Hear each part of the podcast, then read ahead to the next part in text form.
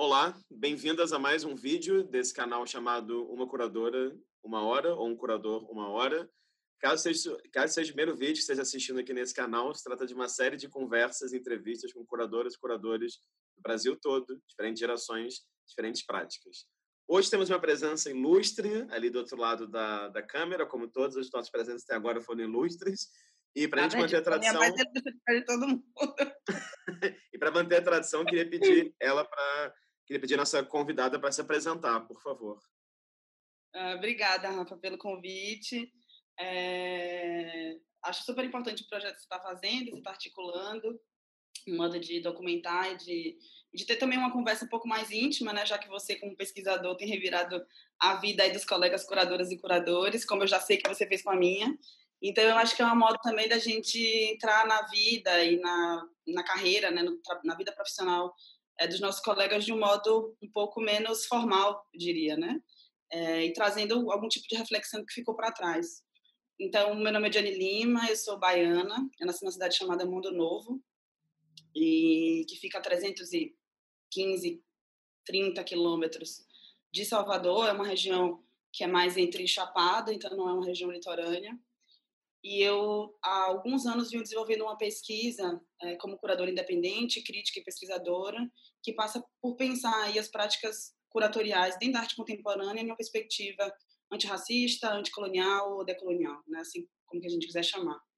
E desde então eu tenho pensado, acho que dois pilares que são centrais nas coisas que eu tenho feito, que é, primeiro, a gente pensar a educação, então processos de formação, como a gente consegue é, criar as condições para que os artistas e os curadores, os pesquisadores que tenham também trabalhando em perspectiva anticolonial ou decolonial, é, consigam aí acessar esses espaços de disputa de narrativa e de, também de produção é, dentro do sistema de trabalho e ao mesmo tempo também tenho pensar, venho pensando como que a gente consegue registrar e documentar essa história. Né? Então os meus projetos todos eles passam muito por essas questões e também acho que por um lugar enviesado é, para pensar o espaço e a linguagem. Eu acho que são coisas é, que são contundentes quando a gente olha para a, própria história da arte afro-brasileira e quando a gente é, busca uma compreensão melhor sobre o que é essa prática no contemporâneo.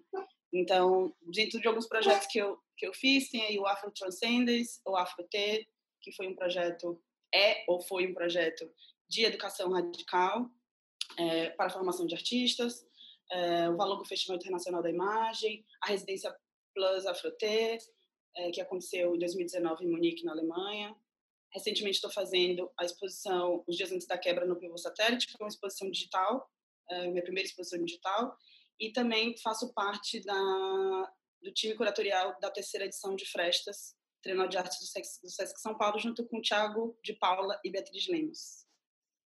Muito que bem, Diane, ótimo. É, primeiramente, agradeço o seu tempo e disponibilidade, interesse estar aqui nessa conversa. Vamos começar do começo, né? Você, como falou agora, nasceu em Mundo Novo e você, muito criança, pelo que eu pesquisei, pelo que eu stalkeei da sua vida, você foi morar em Salvador é, e fez uma graduação em comunicação design, né? Então, eu queria te perguntar, assim, o que te levou a fazer design? E já queria inserir nessa pergunta é, como é que foram algumas dessas suas primeiras experiências é, profissionais e coletivas com design também? Porque pesquisando, uhum. eu pude encontrar referência ao Redesign, que era um evento de design Norte e Nordeste que você organizou, e pude encontrar referência também ao de Malicuia, né, que é um coletivo de produção de moda, de consultoria, e eu não sabia de nenhuma forma dessa sua relação com a moda. Então, queria, sim. enfim, que você contasse para a gente um pouquinho sobre isso. Sim, sim. É, eu tenho uma formação bem peculiar, mas também me parece uma formação. Quando eu vejo a geração é, de meninas pretas hoje é, acontecendo, eu acho que me, me enxergo muito nessa geração de pessoas de 17, 18 anos, que é quando eu entro na, eu entro na faculdade com 18, ou foi com 19, não me lembro. Não, acho que entrei na faculdade com 18. Ah, não me lembro. É, sou péssima com essas coisas. Mas eu acho que tem algo ali que vai me despertar em relação a buscar uma universidade, uma faculdade que fosse mais ligada às humanas e às, e às próprias artes, que eu acho que conversa muito com o meu próprio, o meu próprio lastro familiar. Né? Então, uh, essa minha experiência desde a infância em Mundo Novo, uma família preta. Então, meu avô ele era baterista, é, meu tá, meu bisavô ele, to, troca, ele tocava tumba, meu tio tocava trompete, ele era o maestro da, da orquestra sinfônica da minha cidade. É, minha mãe, desde muito nova, ela sempre é, estimulou a gente em atividades dentro da cidade que eram teatrais, públicas, apresentações, música, é, muita leitura, a gente sempre leu muito. Minha mãe é funcionária pública, bancária, é, também dos movimentos sociais, sindicalista, do partido do PCdoB. Então, eu acho que eu construí uma trajetória infantil muito conectada com estímulos criativos. E eu acho que isso forjou um desejo depois na, na fase adulta por buscar um espaço onde eu pudesse me desenvolver profissionalmente nessa direção. Só que a gente sabe que a gente vive numa cidade como a cidade de Salvador, que ela tem problemas estruturais é, muito profundos quando a gente pensa a própria juventude, né? O que que se faz com essa juventude? Como que essa juventude ela, ela consegue alcançar o mercado de trabalho, sobretudo dentro do campo da cultura? E, e a partir disso eu percebi que era preciso primeiro, adentrar dentro de um, de um espaço mais político e crítico, e segundo, eu acho que também pensar como que eu poderia me, viver, me, manter, né, viver é, profissionalmente. E aí acho que tem essas duas experiências que você citou que para mim são muito importantes, que eu fazia parte é, de um grupo de estudantes na minha época, e eu, eu, sempre brinco que eu digo que eu fui a geração tombamento da minha época, é, que era de vários estudantes de design é, de todas as universidades. Então, nessa época, eu já estava estudando ali na Bubardi, já estava estudando é, o Manuel Quirino, eu já estava estudando é, o próprio o que foi, por, por, exemplo, a relação do MAN Bahia com, a, com o surgimento do design no Brasil e qual que era esse projeto político que estava por trás dessa industrialização do país e um possível é, apagamento de toda a produção de artefatos, é, sobretudo do Nordeste do Brasil. Então, a gente passou a racializar e ter um debate de classe sobre o que, que era esse fazer do design, né? E eu acho que eu sempre me situei muito dentro de uma perspectiva política do que era essa produção do design e da imagem, né, dos artefatos e da imagem. Então, a minha entrada dentro do mundo das artes, ela vem através do olhar pelo artefato, né? O que eu acho que talvez às vezes difere um pouco da formação dos meus colegas. E aí a gente criou, eu, enfim, eu acho que eu tinha 18 anos, 19 talvez, esse é, evento que, na verdade, ele, ele, era um evento nacional, é, que sempre acontecia, tinha várias edições, e a gente ficou responsável por criar a edição Norte-Nordeste. É, e foi incrível, assim, era gente do Brasil inteiro, em Salvador, na, na Escola de Belas Artes, e naquele momento foi um momento que a gente tinha um debate muito dentro da universidade, então todo mundo achava, inclusive, que eu estudava na UFBA, mas eu não estudava na UFBA, mas eu vivia dentro da UFBA, dentro das salas da UFBA, e, e a gente conseguiu produzir a partir dali um lugar muito crítico sobre o que, que a gente estava fazendo enquanto jovens, muito jovens, é, dentro, do, dentro da universidade. Então, essa conexão com o movimento social e com o movimento estudantil é, me levou a esse, essas reflexões que depois vão gerar esse outro projeto, como você citou, de Malicuia, que é um projeto assim muito querido. É, eu era muito jovem e a gente percebeu que não haveria forma de atuar também na cidade em termos financeiros, porque a gente todo mundo precisava se manter, a gente não era filho de ninguém que tinha sobrenome que ia nos levar a lugar nenhum. Então, é, porque aqui em Salvador as coisas se dão assim, né, no balcão, como a gente diz.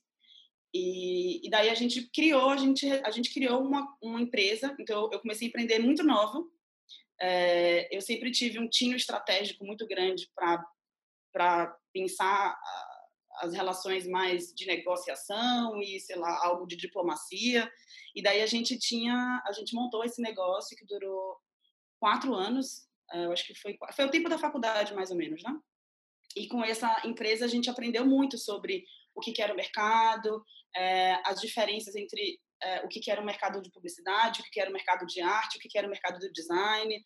A gente é, se frustrou com as coisas que a gente encontrou pelo caminho, obviamente, e em algum momento a gente entendeu, né, um momento que a gente estava muito bem situadas dentro da cidade, enquanto uma referência no que a gente estava fazendo, a gente entendeu que a gente não queria mais. Então, acho que para todo mundo dessa época tem uma surpresa como o projeto acabou, porque inclusive a gente fez é, uma edição a gente fez duas edições de uma exposição de arte que acontecia nessa casa, que na época não tinha esse boom do que é o centro da cidade hoje, então a gente tinha uma sede que era na frente do MAN, e a gente fazia intervenções artísticas, inclusive com o Gia na época, a gente chegou a pensar em bolar alguma coisa, então a gente tinha uma, uma, uma intimidade muito grande com a cena local e também com a cena da música local. Né? Então, a cena do sound system, a cena é, do próprio desse próprio reggae, essa Bahia Jamaica, que é muito pulsante na cidade. Então, a gente era, era éramos pessoas jovens que estavam fazendo coisas que é, faziam parte de uma cultura jovem da cidade na época, né? Então, foi um momento onde, onde eu descubro a cidade, onde eu descubro o centro da cidade, onde eu descubro essa Salvador Preta. E eu acho que tudo isso nos levou depois a, a encerrar o, o, o, projeto e cada um a buscar o que de fato se identificava, né? Em termos de um, talvez um pensamento mais político, um pensamento mais é, para o futuro mesmo. Entendi. Não, achei interessante. É... Não, pensar a sua relação, né? Porque quando eu comecei a buscar, eu encontrei muitas coisas sobre moda e sobre design também.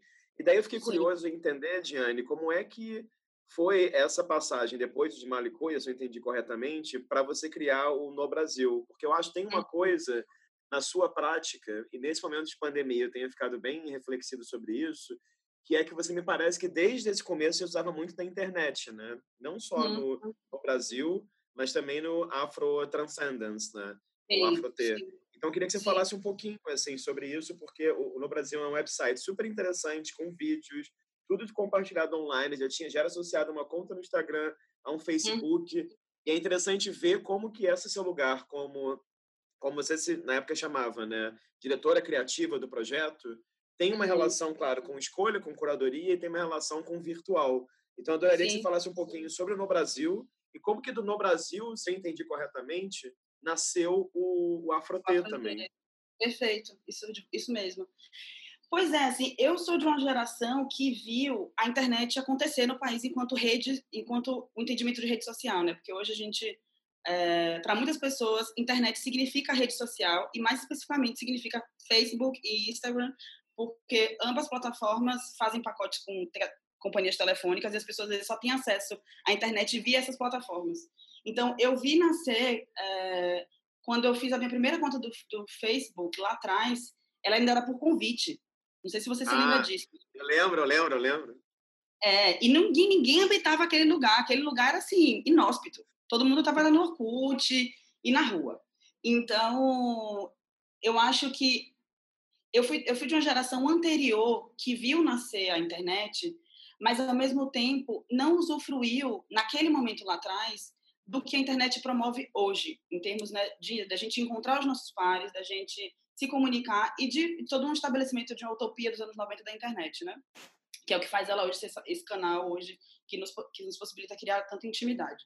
Então, eu, eu tinha uma questão muito forte com a cidade, com o território, e a internet me, me possibilitou é, entender essa diáspora, né? E isso eu, eu sempre me refiro, neste momento da minha vida, a duas pessoas muito importantes, que foi Jaime Sodré, inclusive um, grande historiador, ativista, é, assim, uma pessoa muito querida, que foi meu professor na universidade, uma das grandes referências negras da cidade, e, o Jaime foi meu professor na universidade, então eu, eu a, comecei a entender uma Bahia Preta a partir do Jaime e também através de Gole Guerreiro, quando ela vai lançar a primeira, segunda e terceira diáspora.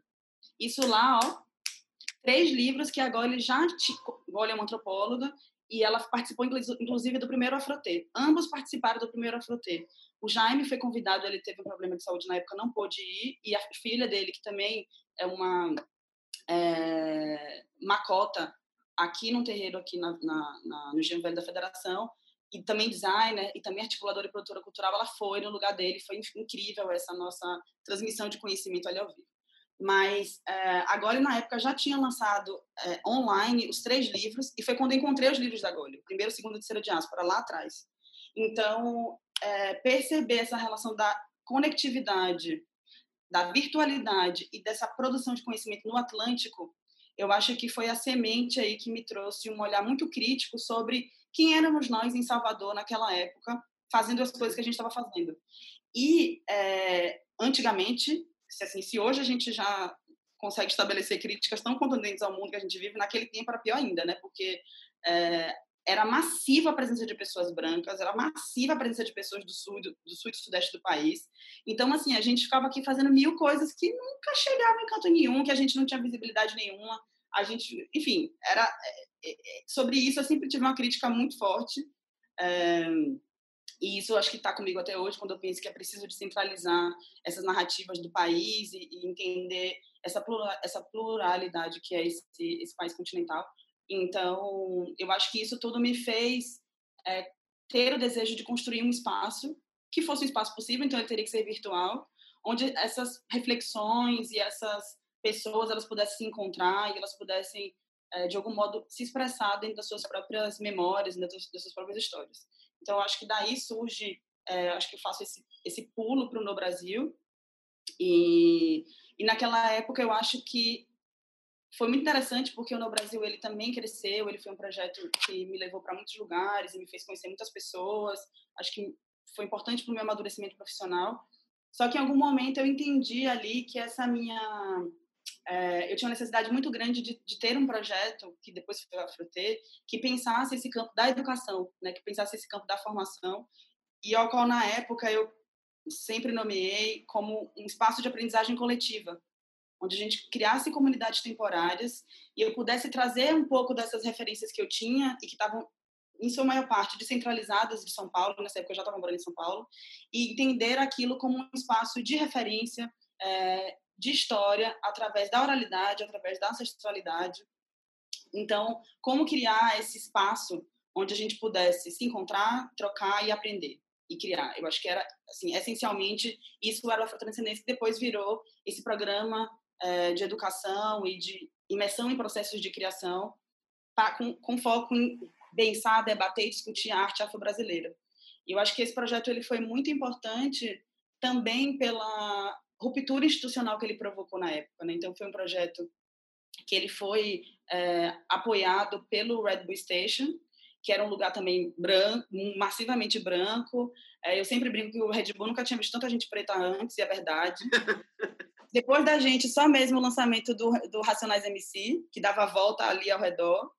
É, e foram, assim, dois anos de, de encontros é, que eu acho que mudaram minha vida. Eu acho que também, ouso dizer, a vida de muitas pessoas que passaram por lá. Então, Dalton Paula foi é, da primeira turma do Afrotem 2015, Aline Mota, Caxiel Vitorino Brasileiro, é, Rodrigo Bueno, é, Mário Lopes, Nara Couto, Josiara, Rincon Sapiência.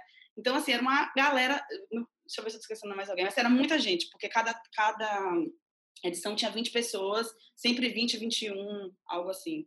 Então, foi também um momento onde eu me conectei com muitos artistas que alguns eu já conhecia, outros eu não conhecia. E desde lá a gente vem aí tecendo relações e construindo essas trocas, né? A partir de um, de um de uma ideia que, para mim, hoje se transformou quase como uh, num conceito, né? Eu acho que o Afrote está dentro de tudo que eu faço hoje. De um modo ou de outro, ele permanece. Então, uh, eh, para mim, foi muito, até muito bom você perguntar, porque é um projeto que eu tenho olhado um pouco para trás e entendido o quanto que ele foi importante na minha trajetória, assim, uh, em termos históricos, em termos referenciais, em termos de aprendizado. Eu acho que, de fato, foi uma das coisas mais importantes que eu já fiz. Não, e é bacana porque é interessante ver que tem, claro, você falou do No Brasil, essa relação com a internet, o Afrote tinha esses vídeos também é, pensando diferentes artistas, assim como no Brasil também tinha, mas eu acho interessante pensar como tinha essa interseção entre o virtual e gerar um espaço de encontro, né? Que é uma coisa que interessa não só a você, como a muitas curadoras e curadores que eu tenho entrevistado. Por exemplo, a Camila Nunes Florianópolis, para ela, muitas vezes o pensar curadoria é pensar encontro, é uma interseção entre uhum. curadoria, educação, estar junto, e acho que é louco pensar como também é, a internet possibilita encontros como o nosso aqui agora, falando, mas ela também possibilita, sei lá, uma chamada aberta que tenham pessoas que você nunca viu na vida e de repente vão passar contigo duas semanas em São Paulo. Então tem uma coisa Sim. que acho que é bacana, assim. Agora, prosseguindo aqui, eu queria, já que você falou de, dessa mudança para São Paulo, eu queria só te perguntar, é, porque você fez um mestrado na PUC de São Paulo, né? E você fez esse mestrado, tem esse título ótimo, né? Fazer sentido para fazer sentir ressignificação de um corpo negro. Então, eu queria te perguntar o é, que, que, te levou um pouco a mudar para São Paulo, assim, e, e, fazer esse mestrado na PUC. E, claro, como você muitas vezes fala nos textos, e às vezes a gente trocou também é, sobre esse fato de ser uma mulher negra nordestina, né? Como foi essa passagem, essa presença, essa mudança para São Paulo? E aí aproveitar e perguntar também sobre Diálogos Ausentes, que é esse projeto uhum. também de, enfim, de seminários, de vídeos, e aí sim, de uma exposição, no sentido careta do termo, é, no Itaú Cultural. E queria e aí perguntar também se foi nesse momento, se foi a partir desse momento que você começou a se apresentar enquanto curadora ou se outras pessoas começaram a te apontar e falar Diane Lima, vírgula, curadora, entendeu? Sim, sim. Só queria retomar aqui, retomar aqui essa coisa da virtualidade de novo que você falou e dos vídeos, porque de fato eu acho que numa fronteira é muito importante para a gente pensar o documento e o registro. Né? Então, do Afroteiro de 2015 a gente saiu com websérie. Essa websérie tem pessoas como, por exemplo, Sidney Amaral, a própria Gole Guerreiro que eu falei, o Paulo Nazaré, é, Moisés Patrício, enfim, é, Mestre TC, é, Mãe Bete de Oxum. Então, tem uma série de pessoas que passaram pelo, pelo projeto como é, mentores, palestrantes, e que estão nessa websérie. Então, acho que é um, é uma oportunidade também aqui de falar, porque eu falo muito pouco né, desse trabalho, dessa websérie, então acho que é um momento legal das pessoas assistirem. E em 2016 a gente fez também um filme que foi o Tempo de Cura, dirigido, a websérie foi dirigida pela Yasmin Tainá e o, o filme Tempo de Cura foi dirigido pela Ana Paula Matias. E é, em Tempo de Cura a gente tem uma, uma, uma linha narrativa completamente não linear, guiada pela voz de Macota Valdina Pinto, que também nos deixou é, dois, ano passado. Acho que o Macota nos deixou ano passado, foi. E então eu acho que é, esse desejo de encontro com essas pessoas e com as pessoas que eu não conhecia, acho que foi o que me fez ir para São Paulo. Eu tinha certeza que aqui, que lá, aqui não, que lá eu ia conseguir fazer algumas coisas que eu desejava muito, né? E que é, talvez na cidade, talvez eu acho que naquela cidade fosse possível realizar. É, aí depois você perguntou sobre a PUC, né? Eu me perdi um pouco na sua, na sua pergunta. Aí depois você perguntou sobre a PUC. Então, a PUC, é, eu tinha já planejado que eu queria vir para São Paulo fazer o mestrado. E então a PUC eu acho que foi uma oportunidade que eu tive de mergulhar talvez no que hoje é a minha pesquisa de modo mais objetivo. Então, na pesquisa eu fiz uma, uma análise sobre como que os estereótipos raciais eles eram construídos através da arte e como que os artistas contemporâneos estavam rompendo com esses estereótipos. Lembrando que eu estava na semiótica francesa, então assim, eu tinha uma carga de é, ferramentas e de, de teoria é, muito complexa. E eu brinco que eu, assim, a minha banca disse, né, você fez um doutorado, você não fez um mestrado, porque eu tive toda uma parte de teoria crítica é, racial, tinha o meu objeto e tinha a semiótica. Então, eu acho que ali também foi uma oportunidade de entender um pouco melhor o que que o que, que, o que, que tinha disponível para análise em termos de linguagem, em termos de estrutura, em termos de teoria, das, em termos do que a teoria da significação ela pode é, nos dar como ferramenta de análise e também desconstruí-la dentro dela mesma, né? Então, eu acho que foi uma experiência é, que me colocou em contato com muitas com muitas referências e é, eu acho que também do ponto de vista pessoal me levou a poder também elaborar em termos de memória né, o que, que era a minha presença dentro da universidade, é, segundo alguns colegas e, enfim, professores, talvez o primeiro mestrado em semiótica da PUC a abordar a arte afro-brasileira, a abordar a racialidade daquele modo como eu fiz. Então, é, eu acho que também, como toda, como toda a nossa passagem pelas estruturas universitárias, foi também um espaço de muita violência, né? Assim, indireta, direta. Então, é, muito aprendizado, muita violência, e acho que a gente carrega um pouco com isso em tudo que a gente faz depois. E sobre ser curadora, eu acho que eu parti de uma compreensão do que, que era a minha função. Então, isso aconteceu desde o Afrotê. É, na verdade, desde no Brasil, eu já entendia que havia, havia ali uma função de curadoria. É, e eu acho que dentro do espaço... É muito interessante, né? Porque hoje a gente está aí debatendo a virtualidade do modo como a gente está, mas naquele tempo a virtualidade era um lugar muito vulgar. É, eu não sei se vocês se lembram disso, mas era um espaço muito vulgar. Então, eu entendi que havia ali naquele ato de pesquisar, selecionar, organizar, reunir, exibir uma forma é, de pensar uma prática curatorial. Eu acho que isso se adensou ainda mais no Afrotê e é o que me faz também hoje ser muito feliz de também ter começado dentro de um projeto de educação. Né? Eu acho que essa é, um, é uma, uma certa intimidade que as mulheres negras, as pessoas pretas têm em começar dentro da, do espaço da arte contemporânea, das artes visuais, a partir da educação e dos processos de formação. Então, eu acho que isso me, acho que isso cria algo na minha trajetória que é muito importante para mim hoje e que eu acho que se consolida aí nas coisas que eu também quero fazer para frente. É... Acho que eu respondi. Não, eu tava, é, é, respondeu, mas aí só para voltar numa, numa, coisa que eu, eu, tenho essa péssima tendência de mandar um, um bololô de perguntas de uma coisa só, desculpa. Não faça isso. mas aí só para te perguntar sobre uma experiência específica que é o Diálogos Ausentes no Itaú. Ah, porque eu acho que é muito bacana porque primeiro se trabalhou com Rosana Paulino, né? Que imagino que tenha sido uma experiência ímpar nesse sentido. E vendo os vídeos do Itaú, tem um vídeo que você fala uma frase muito boa, porque eu vi todos os vídeos que você aparece no YouTube. Gente, você é muito todos... perigoso, criatura. Deus é mais. Mas tem um vídeo, no vídeo Itaú você fala que essa, esse evento, o Diálogos Ausentes, e o fato de ser assinado por você, pela Rosana, e o fato de ser uma programação só com artistas negros, você fala que era importante, eu anotei aqui, sair da representação, entrar na ordem da performance. Eu achei uma, uma expressão muito boa. Queria que você comentasse um pouco assim sobre essa ideia, né? Porque eu acho que isso surge também junto com essa reflexão que hum. infelizmente é muito recente no Brasil, infelizmente, porque você deveria ter décadas e décadas de reflexões sobre isso, que é sobre hum. essa presença das mulheres curadoras negras, entendeu? Então isso eu acho que é uma coisa que eu achei legal na sua fala e você fala em muitos dos vídeos que você aparece. Sim. É, o Diálogos, eu acho que ele foi um projeto. É, eu acho que primeiro assim, acho que é um, é um, é um, é projeto, uma exposição que marca historicamente um, momento da história da arte afro-brasileira.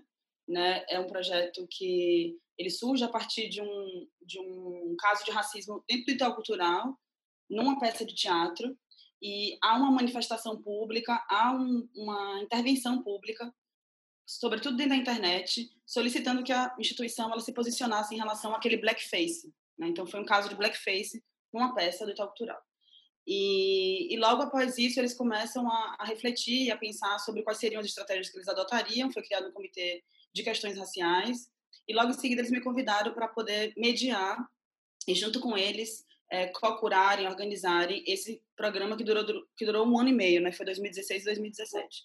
E no fim de cada edição, é, no fim do, de cada ano, a gente fez uma exposição homônima que tinha o mesmo, que tinha o mesmo nome, né? Diálogos Ausentes, e uma aconteceu no Itaú Cultural em São Paulo e a outra aconteceu no Rio de Janeiro, no Galpão Bela Maré.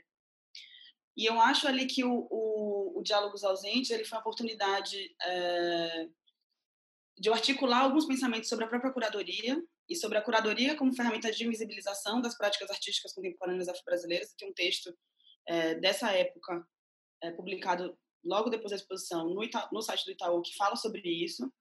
Então, acho que é o momento onde eu vou conseguir me aprofundar um pouco sobre o que era essa função da curadoria em termos de uma relação com a autonomia e com o poder.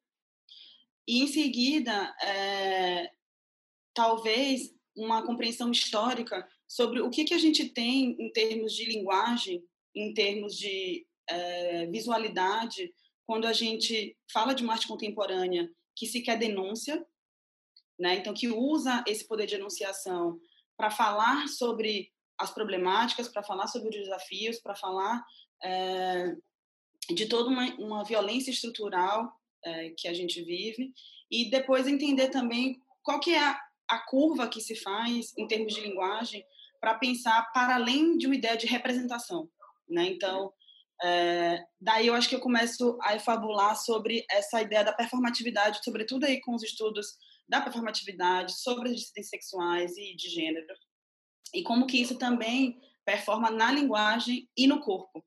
Então, esse é um, é um, é um assunto que muito me interessa hoje, inclusive, possivelmente aí a raiz mais profunda é, da minha pesquisa que se encaminha para o doutorado.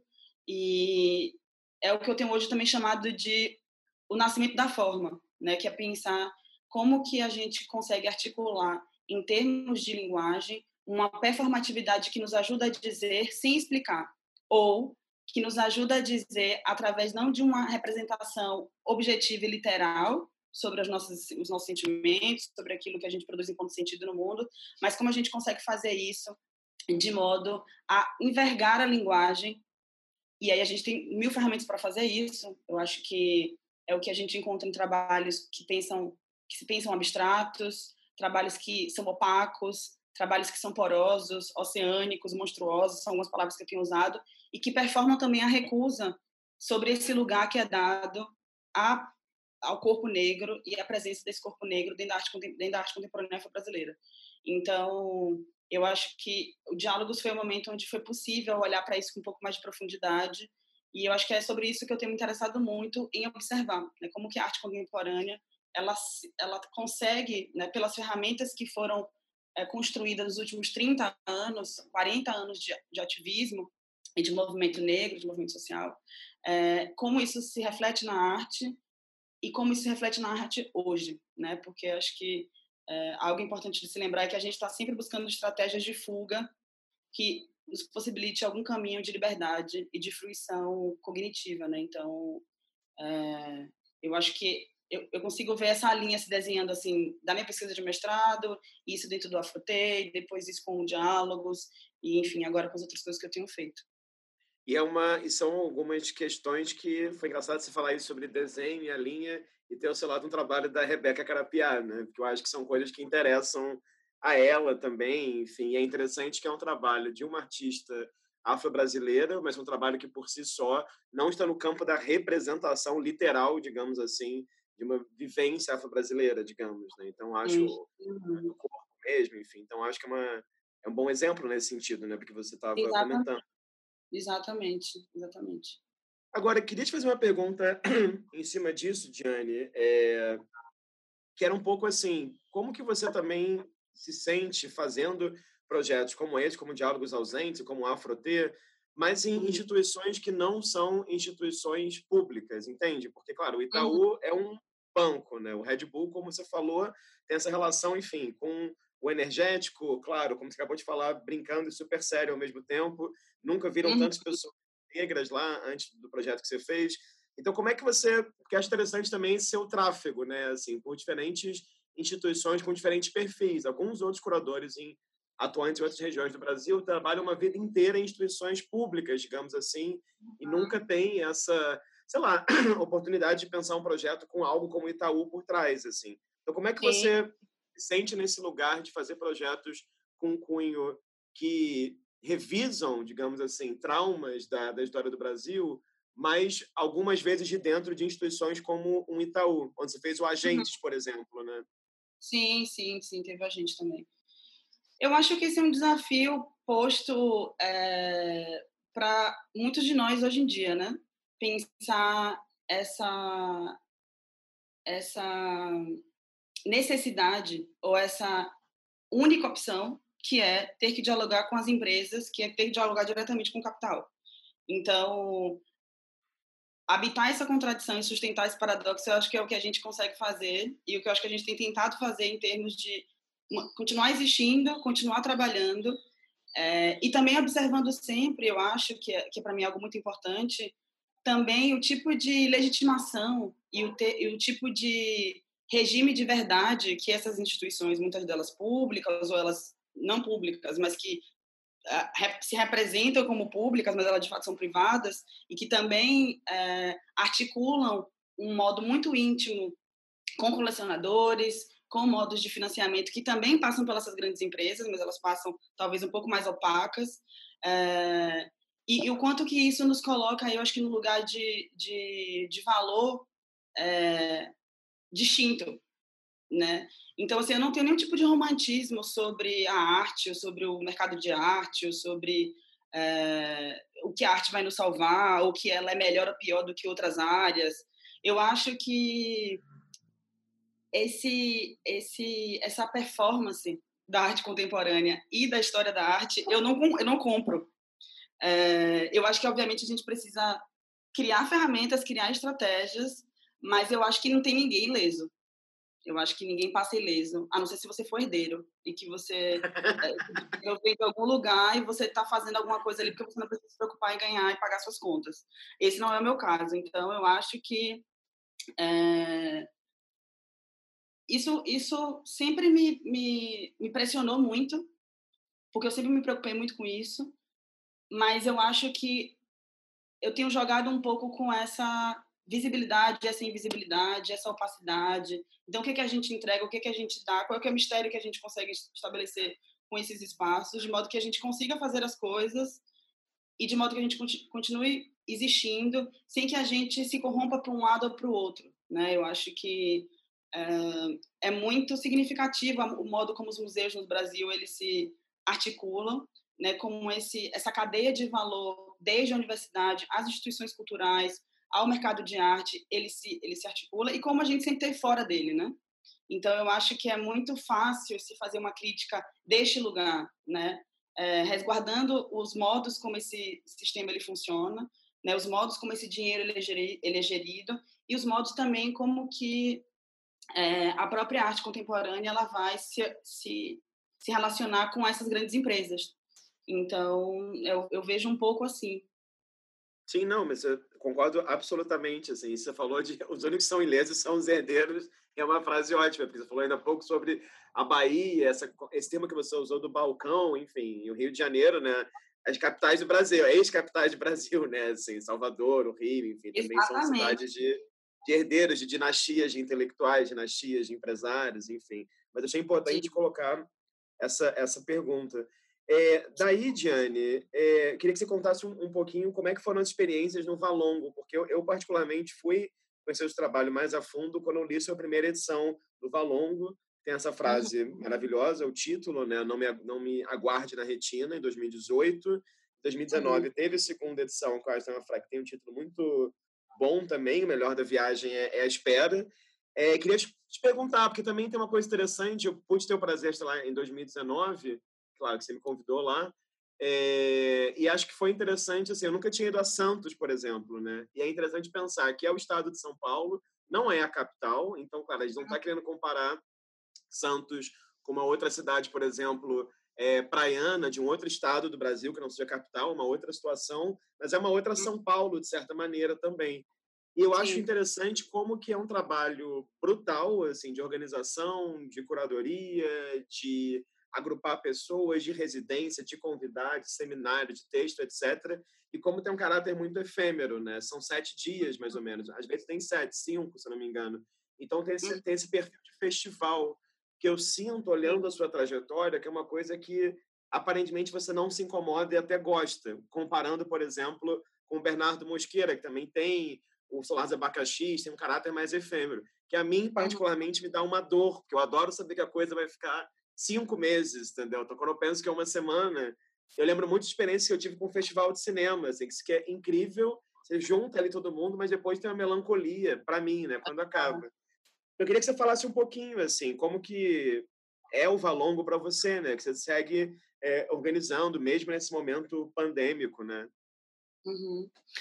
Eu acho, Rafa, assim, que é, essa relação com a efemeridade, ela passa por uma questão muito uh, política, assim. Eu acho que eu tenho, o que eu tenho pensado muito é que talvez a, a batalha mais importante a ser feita é sobre permanência. Eu acho que a efemeridade nem sempre era uma opção. Eu acho que no meu caso ela não nunca foi uma opção. É, a efemeridade tanto do ponto de vista da virtualidade e de não conseguir materializar isso fisicamente, seja no livro, então tem filme e tem websérie. É, seja no espaço físico, então tem um espaço virtual ou seja, com um período um pouco mais dilatado no tempo, com a presença de um educativo, com a presença de escolas, com a presença é, de um programa público ativo. Então, eu acho que tudo isso passa pela condição que é ser mulher negra curadora nesse país e você querer ser isso e você poder ou não poder ser isso, né? Então, assim, é, eu acho que agora desde dentro e a gente sabe como as coisas funcionam, eu vejo o quanto que é perverso esse sistema de trabalho, né? Quanto que é difícil você acessar esses recursos, o quanto é difícil você conseguir gerar uma cadeia de valor sobre a sua pesquisa e sobre aquilo que você faz. Então, essa efemeridade, para mim, ela passa muito por aí. Eu tenho pensado muito, inclusive, é, com muitos colegas, que é algo que me preocupa muito é, e que eu acho que se manifestou aí num dos últimos posts que eu fiz, que é, é Faço Crítica História da Arte Negra de Instagram, que também fala sobre essa efemeridade, que é sobre a dificuldade de, de fato, a gente conseguir documentar e registrar essa história. Então, é, me preocupa, eu acho que, não sei, assim, esse período pandêmico e, e tudo isso que, todas as reflexões que isso tem trazido, tem me preocupado muito pensar o que é que foi feito até aqui é, e o que, que a gente consegue deixar registrado até aqui. Né? Então, eu acho que vendo as estruturas um pouco mais de dentro, é, e entendendo cada vez mais a perversidade de como o racismo ele se estrutura, né? Ele estrutura as relações, ele estrutura as instituições, ele estrutura o nosso comportamento. Então, como que a gente consegue, é, de algum modo, fazer da memória também história, para uhum. que outra a outra geração não precise passar pela síndrome da primeira vez, como eu sempre brinco, né?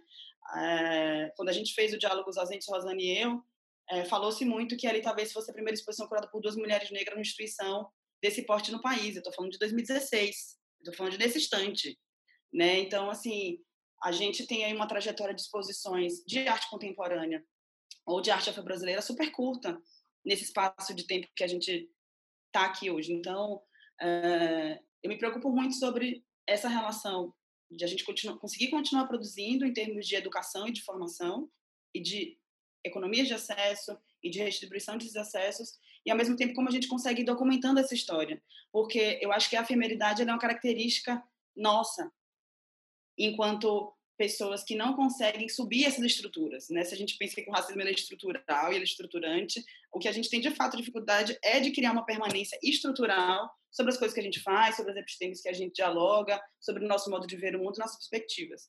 Eu estou falando aqui também de um modo muito bate-papo, porque é, eu acho que eu optei por fazer uma conversa contigo menos planejada e menos é, estruturada nesse sentido, mas também porque eu acho que, como eu estava conversando com você antes, né? É, são coisas que eu venho dizendo e venho falando e venho organizando, e cada vez mais com o desejo de também deixar isso um pouco mais organizado, né? Uhum. E eu acho que essa efemeridade ali do Valongo passa, acho que me trouxe também muito essa, esse desejo, né? E e assim, bom, fazer o Valongo nos últimos dois anos é, foi uma experiência incrível, assim, eu pude é, ver alguns diagnósticos de muito perto, então coisas como é, por que, que a gente tem uma ausência de mulheres racializadas ou dissidentes tão pouca fazendo obras de larga dimensão. Eu estava trabalhando com escalas portuárias, então quando eu me dei conta daquele espaço que eu tinha ali para poder entrar em contato e eu fui em busca dessas pessoas, eu entendi também o porquê que não se podia, por que não tinha essa produção disponível. Mulheres produzindo com materialidades que não fossem mais ligadas a materiais têxteis, é, que está muito condicionado a uma certa geografia do feminino, mulheres que trabalhassem com ferro, que trabalhassem com metal, que trabalhassem com cobre.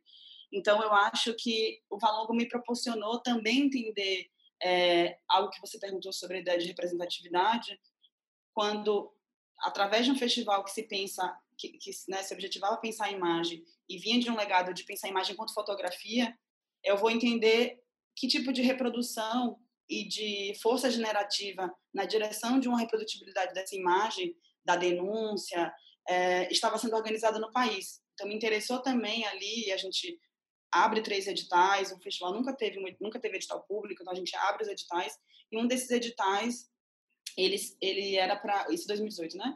Ele pensava a ideia da performance, da ficção e da fotografia. Então, como a gente conseguia, através é, dessa performatividade da própria imagem, sair desse lugar representativo, que é o, que é o primeiro ensejo, né? Quando eu, pessoa no mundo, é, desejosa de expressão e de enunciação, busco uma ferramenta para me expressar. Então eu vou em busca do que eu, aquilo, daquilo que eu pertenço, né? Daquilo que eu tenho identificação. É, e eu acho que tudo isso, obviamente, está aí mais circunscrito numa própria curva epistemológica muito mais ampla, pensado um, um pensamento radical negro que se constitui nas Américas, que atravessa o Atlântico e que está aí também pensando é, sobre esses efeitos contemporâneos do neoliberalismo e do capital racial. Então, o quanto que a gente hoje, e aí essa pergunta que você faz também se não, se não havia um incômodo de estar trabalhando com essas empresas culturais, é, passa muito por isso também. Né? O que, que a gente, desde dentro desse lugar, é, já que eles são as opções possíveis, o que, que a gente articulou como estratégia, como ferramenta para permanecer dentro e sempre fora. Então, eu acho que todas essas considerações, reflexões, elas estão dentro é, dos projetos curatoriais, tanto enquanto pensamento, então aí não me aguarde na retina, vem para falar sobre isso, é, no momento onde há uma outra visibilidade sobre esse corpo negro nas redes sociais, na mídia de modo geral, é, não me aguardar na retina, não esperar aquilo que você espera de uma pessoa negra, né? Não esperar aquilo que você espera de uma mulher negra. E então eu acho que é, foi como uma declaração que a, o Partido Curatorial surgiu e também como uma declaração todo, que todos os artistas também tinham ali em alguma medida é, para apresentar.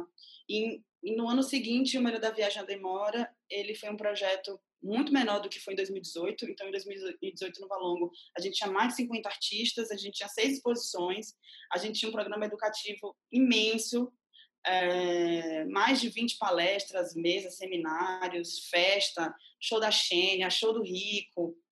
É, então, tinha um, um caráter de festival, de fato, muito maior do que foi em 2019. E eu acho que em 2019 também o projeto ele ganhou uma certa intimidade né, com o território.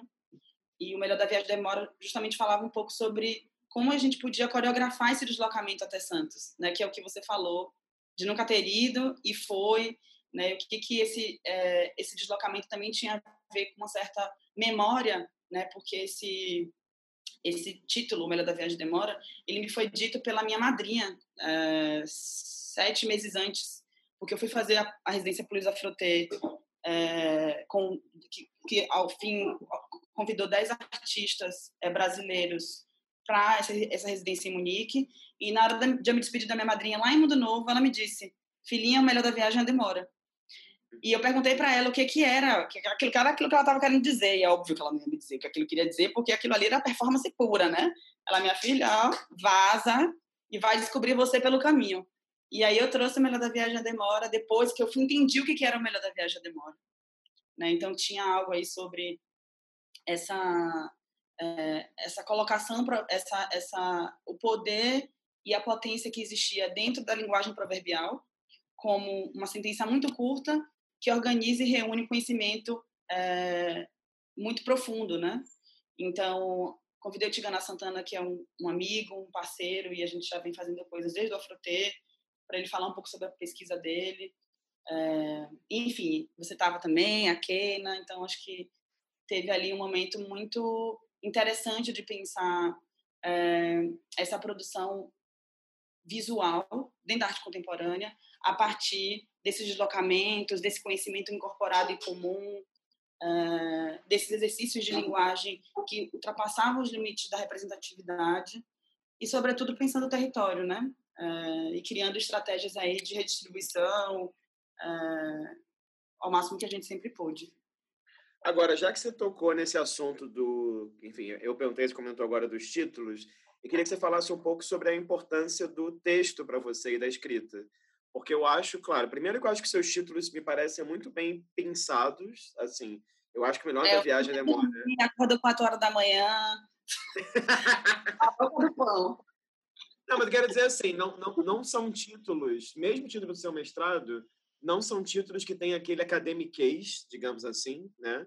Eu acho que, por exemplo, muitas vezes uma frase numa conversa pode virar um título, e eu estou falando isso sim, porque eu e várias pessoas próximas compartilham um pouco disso, acho que isso aproxima mais o público até, e acho que tem um dado interessante que é, são títulos que por si só projeto criam na cabeça de cada um uma imagem mental diferente. Quando eu li a primeira vez Melhor da Viagem a Demora, eu fiquei pensando, sei lá, em alguma viagem, em alguma demora nesse sentido. Mas uhum. eu acho que quando você escreve, por exemplo, esse título que você publicou da importância da prática curatorial na perspectiva decolonial das mulheres negras, é um título que me parece sempre, e se me corrija se eu falar besteira, tá? Tem um pé entre uma escrita que parece mais acadêmica e um pé numa escrita que parece mais não vou falar anti-acadêmica, mas parece às vezes, por, por vezes, mais ficcional, digamos assim. Ou seja, uhum. e acho interessante também com alguns textos seus, inclusive o mestrado, tem uma parte, claro, você escreve, mas você também vai citando autoras e autores, então uma coisa entre a sua voz, entre aspas, e uma maneira de inserir a voz do outro. Então, acho que isso tem um zigue-zague que é interessante. Então, eu queria que você uhum. falasse um pouquinho, assim, qual que é a importância da produção textual para você, e não só a produção textual, mas a capacidade também de organizar publicações de textos, né? Uhum, uhum. Eu agradeço demais por essa pergunta, porque isso tem sido algo cada vez mais importante para mim, pensar a minha escrita enquanto uma performance. É, eu entendo muito essa. Eu tenho uma necessidade de articular o pensamento a partir de uma experiência muito em primeira pessoa. E, e eu tenho um, um assim, é muito intuitivo também buscar um modo muito subjuntivo de falar, menos imperativo e mais subjuntivo de falar. Então, é aí que as palavras elas ganham talvez um pouco mais de ar, como diz a própria Rebeca, né, no trabalho dela, como colocar nas palavras. É, eu acho que as, as palavras elas ganham um pouco mais de liberdade. E eu, de fato, acredito muito na poesia. Assim, eu acredito na poesia, eu acredito que há dentro desse modo de dizer, de se expressar, uma forma menos categórica de falar sobre as pessoas. Então, quando eu falo sobre é, o que, que é uma prática em perspectiva decolonial como aquela que também performa na estrutura, eu falo também dos modos como a gente pensa a exibição, as políticas de exposição e como que a gente consegue desde dentro, desde a estrutura, é, criar um tipo de ruptura naquilo que a gente tem como um legado ocidental. Então, eu acho que a escrita ela me ajuda muito nesse sentido. E os títulos, para mim, eles são, assim, muito importantes. É, porque eu, eu, eu, tenho uma prática de escrita muito constante. É, então, muitas das coisas que eu escrevo, elas estão, assim, arquivadas e documentadas nas minhas notas. Muitas vezes elas não são. Então, por exemplo, Não Me Guarde na Retina, ela não foi um título. Ela foi um conjunto de, sei lá, 15 poesias que eu escrevi e depois eu voltei, eu, depois eu falei, será que tem alguma coisa lá que sirva como título? Porque eu precisava arranjar um título. E eu tinha um texto, mas eu não tinha um título. E eu voltei para lá e, assim, essa prática, exatamente como você disse, mais crítica, ela se completa com uma, uma escrita mais ficcional, é fabulativa e mais poética. Isso, para mim, assim, é muito importante, de fato, no trabalho, porque eu acho que isso me leva para uma certa é, forma e isso me interessa muito, assim, pensar a forma, pensar os modos, pensar a sintaxe, pensar a estrutura, porque eu acho que, em termos de conteúdo, em termos daquilo que a gente preenche, é, às vezes a gente tende a cair num, numa certa superficialidade do pensamento. E eu acho que eu, eu sempre fico muito desejosa de pensar a expressão, é, talvez já de forma um pouco mais radical. Então, a uhum. escrita ela me ajuda muito e eu tenho pensado muito sobre ela, assim, sobre como organizá-la, sobre o que significa isso. É, é, muito bom trabalhar com os colegas, porque eu acho que cada um tem um modo de fazer e de escrever. E o Fred Moten até falou uma frase muito interessante, que ele diz o seguinte, que é, quando se trabalha em grupo, é preciso ter consciência que vai se perder qualquer recurso estilístico. Então, é, é muito interessante, assim, você ver o quanto que, quando você está fazendo um projeto sozinha, você tem uma total total domínio é, da forma como você vai apresentar aquilo para o mundo e quando você está em coletivo você precisa negociar isso com outras pessoas e outros modos de dizer, outros modos de fazer, né? Então, é... acho que é isso, assim. Mas eu, eu, eu, eu, que, que bom que você notou isso. Eu acho que é, como alguém que foi lá, né, fez o, tra o seu trabalho, o dever de casa, buscou, estudou e fez esse, esse esse, stalkeação toda que você fez, que é uma coisa que para mim é muito importante de verdade, assim. É, a escrita, Não, modo como se apresenta. E aí eu tenho a impressão, Diane, só já caminhando aqui para o nosso final, que isso também é uma coisa que desemboca na sua maneira de usar uma rede social específica que é o Instagram. A gente estava falando antes, né? Então, já comentou sobre essa postagem que você escreveu faço crítica à história da arte negra de Instagram, então fundo preto, uhum. as letras brancas, e desde ali de dezembro de 2017 você vai sistematicamente postando frases. Né? Às vezes, sabe, corta com uma foto sua, com uma foto de um projeto, mas tem quase que uma expectativa do tipo, ah, a Diane postou uma frase nova, e aí no post, geralmente, você fala sobre essa frase. Então, desde ali eu percebia também que, claro, até respondendo e pensando junto contigo nessa ideia de fazer crítica de Instagram, digamos assim, como você escreveu, eu acho que é pensar um pouco como que o Instagram também pode ser um lugar de produção de conhecimento, também pode ser um lugar de documentação, né? Assim, então, eu acho que é uma enfim, é uma, é uma, é uma plataforma também muito recente, né? Assim, faz a gente repensar também esse lugar muito que alguém até comentou, muito colonial do livro, da materialidade do livro, do livro que é caro, do livro que é da taxa em é 150 reais, entendeu? Uhum. Enfim, não sei, só, só pensando junto, porque eu, eu senti, pela sua fala agora, e senti ele também, que esse seu, a sua relação com a escrita e com a documentação dessa escrita, ou seja, como que isso é disseminado, como que isso vira um lugar de pesquisa também, é uma coisa que me parece ser importante para você no momento, né? Sim, a... sim. Fala, fala, sim. você quer falar? É, não, deixa eu responder, porque antes que você faça uma outra pergunta bomba. Eu acho que, que eu talvez esteja passando por um processo de, um certo processo de revisão do que eu já fiz. Sei. É, é, e isso me leva a ter o desejo de escrever isso de outros modos também. É, porque essa efemeridade que você falou, ela está presente, né? Em vários momentos do, dos projetos que eu fiz. E, e, hoje eu também tenho uma certa consciência do que, que se tornou esse espaço das redes sociais, é, um espaço que é sitiado, um espaço que é completamente, é, enfim, tem todo tem, tem, tudo aquilo que a gente gostaria de acreditar e continuar acreditando, que faz parte aí dessa utopia da comunicação e da internet, mas tá, tem coisas também ali que a gente já precisa olhar com um pouco mais de atenção. E obviamente a gente precisa jogar com isso. Então, eu acho que esse post ele também foi uma certa enfim, eu acho que ele foi, foi muito uh, destravado por alguns absurdos que eu ouvi recentemente, uh, mas ao mesmo tempo entendendo o quanto que esse espaço editorial ele ainda é completamente uh, difícil de acessar, né? ainda que a gente assim isso está acontecendo agora neste minuto, né? Porque a história da nossa a forma como a gente escreve história é assim, né? Está acontecendo agora. Então, este ano que o livro mais vendido do Brasil é de uma mulher preta e que alguns dos livros mais vendidos no Brasil hoje são de pessoas pretas. Isso é agora, é hoje, né? Então, não foi há cinco anos atrás, não foi há seis anos atrás. Então, eu acho que ainda assim existe uma disputa dentro do campo da arte que ainda não é possível se fazer. Né? Então, é, se você pega a maioria de, de, de colegas, você sabe, da nossa idade, todo mundo tem livro dos projetos que fez. Catálogo, enciclopédia, o que for. E essa, por que, que essa efemeridade ela não ela nos acompanha? Né? Então, obviamente que a gente sabe que tem algo muito maior aí por trás, dando consistência a essa característica, e eu me preocupo muito com ela, porque, por exemplo, da importância que foi o Diálogos Ausentes, a gente não tem uma publicação. E eu atendo várias pesquisadoras que me ligam, me mandam mensagem, e quer, enfim, informações sobre os seus mestrados e doutorados e tudo mais. Então, assim, a gente sabe, enquanto pesquisadoras, a importância de ter ainda essa mídia livre.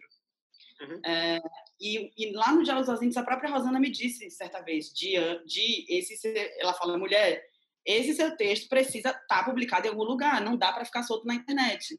Então, eu acho que é, hoje eu também estou buscando esse tipo, essa, de alguma dessa reunião. Né? Tenho muitos textos espalhados, uma produção gigante de texto no Instagram, mas um monte de coisa que eu nunca mostrei. Então, eu acho que hoje eu estou muito é, pensando essa exposição também através dessa mídia livro. É, porque eu acho que eu já fiz muitas, muitas coisas para além dela. Então, eu entendo essa contradição e essa crítica também à mídia livre, também ao mercado editorial, mas acho que a gente tem que estar de verdade em todos os lugares e é preciso, sim, ainda considerar o livro como uma mídia importante para acessar é, espaços que a gente, dentro da bolinha das artes visuais, não consegue acessar.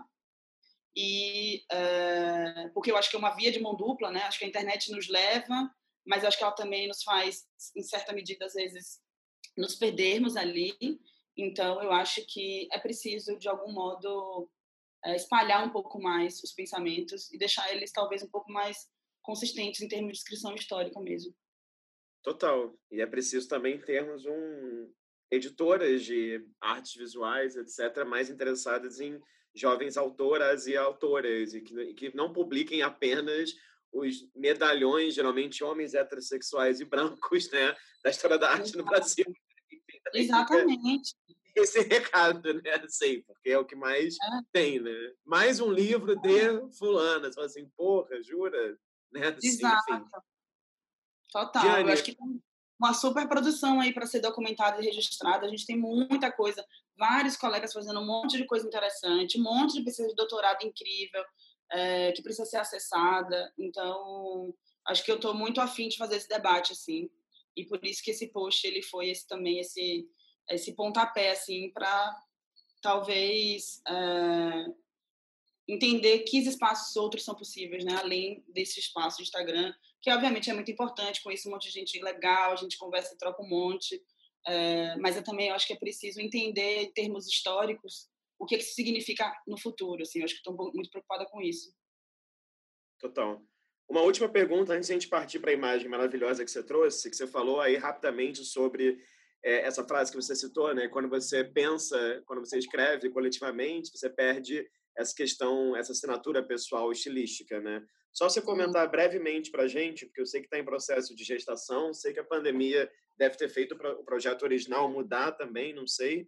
Mas só para você falar um pouquinho sobre Frestas, né? A Trienal de Sorocaba, gentilmente apelidada como Sorocácel por muitas pessoas, que vai acontecer é, não sei se vai acontecer esse ano, vai ser, não sei se vai acontecer ano que vem, não sei o que, você pode falar, o que não pode falar, mas só para você é. comentar um pouco, já que você falou sobre coletividade, como é uma trienal que curadoria sua, Beatriz Lemos e Tiago de Paula, e todos vocês vão ser entrevistados aqui nesse canal, queria só que você comentasse um pouco como é que tem sido e o que, que você tem tirado dessa experiência, né?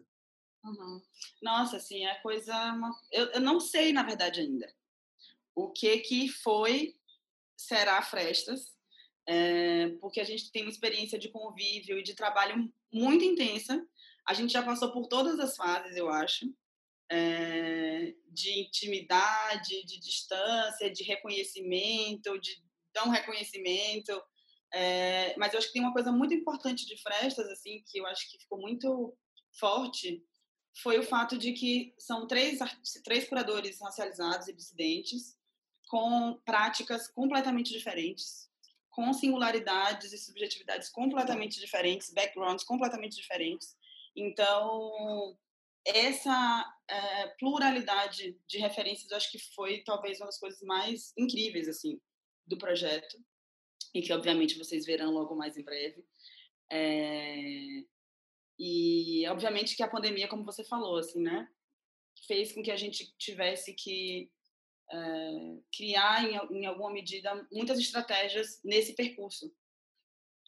Mas eu sinto também que a gente se preparou para esse momento. Eu acho que desde o início, Frestas se preparou para o que a gente está vivendo hoje. Assim, e é muito interessante ver isso se desenrolar na nossa frente, porque eu acho que isso nos traz algumas pistas sobre uh, as estratégias que a gente criou, sobre o modo como a gente conduziu, uh, e sobre o que, que a gente também já vinha pensando, e esses artistas também já vinham pensando, sobre este mundo, né? sobre o fim ou o começo desse mundo. Então, que é também algo que eu vou articular é, nessa exposição que também está agora acontecendo no Pivô Satélite, que é os dias antes da quebra. E, e aí eu acho que, é, que, é, que será um momento também assim de muita, de muito é, fechamento nesse sentido, assim, Rafa, porque a gente começa no, no início de 2019, a gente atravessa uma pandemia e, e, muitas coisas mudaram, né? A gente mudou, a instituição mudou, é, o país mudou, então a gente está muito ansiosas assim para que festas venham ao mundo e que a gente consiga compartilhar talvez aqui de uma maneira menos escorregadia como eu estou fazendo o que a gente construiu, o que a gente preparou junto com esse grupo de artistas, pesquisadoras, é, ativistas, enfim, que a gente vem dialogando e aprendendo durante todos esses anos. Que agora Ótimo. já posso falar assim, né? Durante todos esses anos. Vou compartilhar aqui a imagem que você trouxe. Vamos ver se vai travar tudo ou não. Eu espero que não. Não travou. Ótimo. Diane, conta, conta um pouco por que você escolheu essa imagem. Você conseguiu uma pessoa poderosa e milagrosa, escolheu uma imagem só, porque teve gente que mandou quatro, cinco, tem gente que mandou 18 imagens para mim. Eu falo, não, bebês, vão escolher uma imagem ou no máximo três. Teve gente que mandou vídeo, gente que mandou som, já passei por tudo. Então, conta como é que você chegou nessa uma imagem, o que, que você quer falar sobre ela para a gente? Uhum. Então, acho que essa imagem ela tem sido muito importante para mim, assim, tem me acompanhado. É, é uma imagem que eu vou conhecer a partir da exposição que eu fiz do Zumbi, que é um arquivo fotográfico é, que registra os últimos 30 anos de memórias de resistência negra da Bahia. Hoje esse uh, arquivo ele é coordenado por Lázaro Roberto e no Valonga o título da exposição era Zumbi a gente se acende nos outros. Então era uma grande instalação é, em, com projeção em videomap que ficava na frente do Museu Pelé, na frente do bondinho e ele, ela era imensa, ela, a altura quase do, assim, tá, quase do tamanho do prédio. E a gente, e a partir daquele momento ali, eu comecei a, a adentrar um pouco mais nas, nas imagens do zumbi. E eu acho que essa imagem específica, ela me ajuda a articular é, essas duas coisas que eu falei que para mim hoje são muito importantes, assim, pensar a educação e pensar a história. É, na imagem a gente vê muitas mulheres negras, mas tem duas mulheres negras no centro com placas que dizem por educação que interessa aos negros. É, essa é uma foto que a gente não sabe quem são essas mulheres, então elas não têm nome. E essa é uma foto que a gente não sabe o ano, porque o arquivo ele está em processo de investigação para documentar é, todas as imagens, saber de onde elas são, catalogação, essas coisas. Então, quando eu, quando eu olho para essa imagem, eu, eu é, consigo perceber dentro dela e a partir dela as duas coisas eu acho que para mim hoje são substanciais, assim, pensar essa educação, pensar esses processos de formação, pensar esses processos de distribuição, esses acessos, e também continuar investindo na inscrição histórica dessas mesmas imagens que a gente cria, dessas mesmas manifestações que a gente tem articulado, tanto no campo, tanto do ponto de vista é, dos movimentos sociais, mas também dos artistas.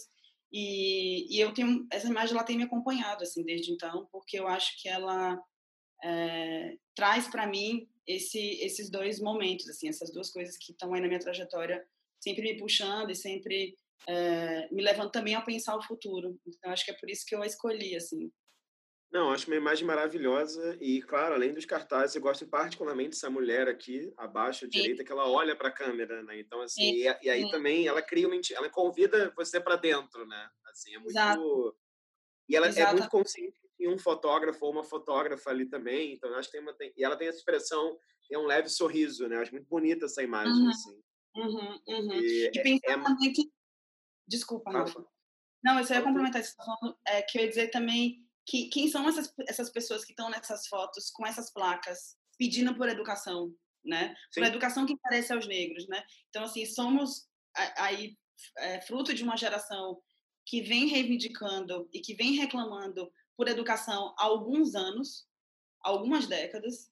E eu acho que é, é isso que eu acho que, que o meu trabalho, de algum modo, ele vem articular.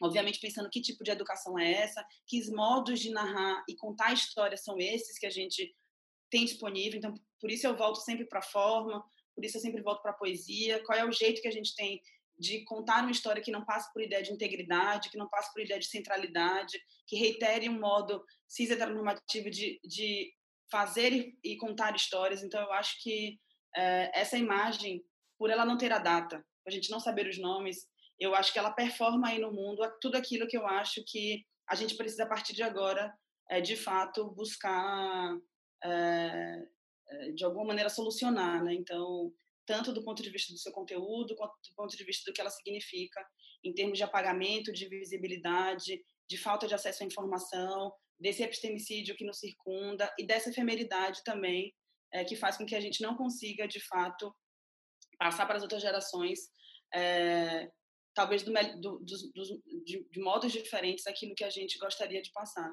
E aí, obviamente, que o corpo, a performance, o ato e o gesto é o que faz com que a gente acesse essas memórias, né? E isso é, não tem materialidade nenhuma que consiga dar conta de algum modo.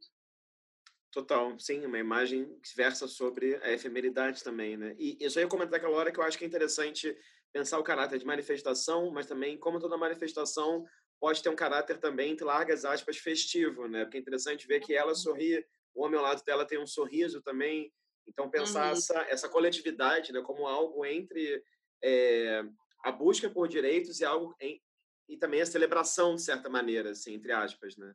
Então, acho que isso uhum. é muito importante nessa imagem e acho Sim. que na sua prática também, de certo modo, né? Sim. É o título da exposição do Zumbi fala, era Zumbi, a gente se acende é nos outros.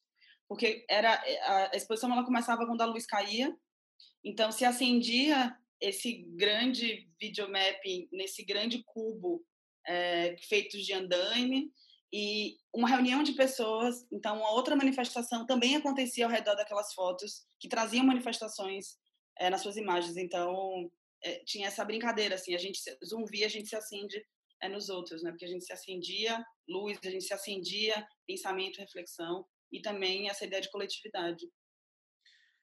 Diane, vamos aqui é, rumo ao nosso fim para a pergunta surpresa. É, a cada sete pessoas que eu entrevisto, eu mudo a pergunta, tá? Como você está no quarto bloco, você é a 26 pessoa, a pergunta que ela é bem ampla, é, enfim, vamos ver como é que você responde.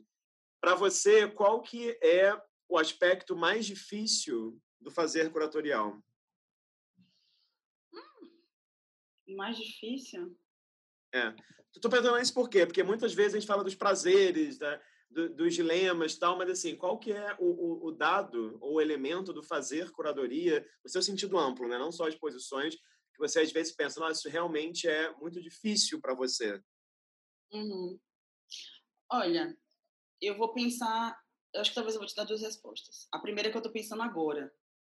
É, talvez acho que a coisa mais difícil de fazer curatorial desde a pandemia é pensar que talvez uma das grandes coisas que me move na direção dessa profissão é a reunião de pessoas.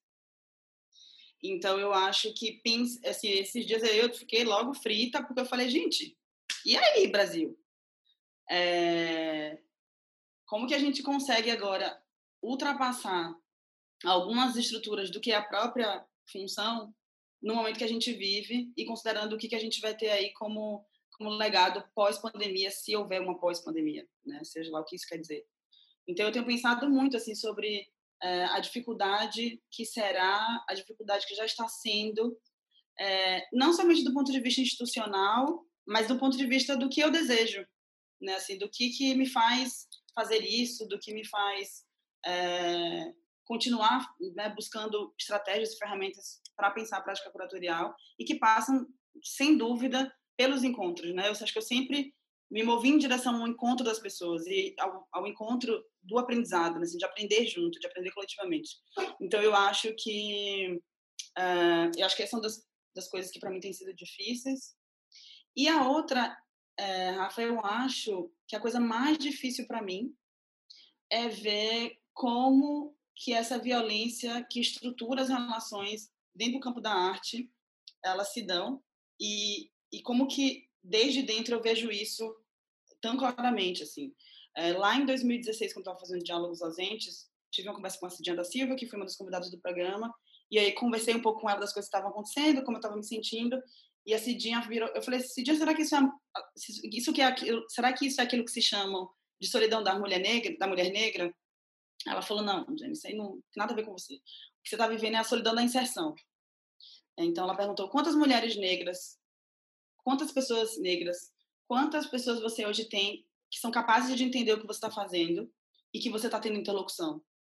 Então, é, eu depois desse diagnóstico, né, que uma escritora, Cidinha da Silva, me deu, eu comecei a pensar muito sobre essa solidão e eu acho que para mim o mais difícil sempre foi lidar com ela, né, lidar com o fato de não ter pessoas para trocar, é, essa essa competitividade que tem que tem também entre nós, isso assim acho ó, então, para mim, eu acho que a coisa mais difícil é lidar com essa competitividade, lidar com essa solidão e lidar com os efeitos é, dessa, desse, desse, racismo, assim, é, dessa violência, desse processo de, de, violação, desse processo de despossessão. Então, é, em algum momento, eu, eu também comecei a optar a entender até onde eu ia, né, com essas, com, com esse estar tão dentro, assim porque eu acho que em algum momento eu me envolvia muito.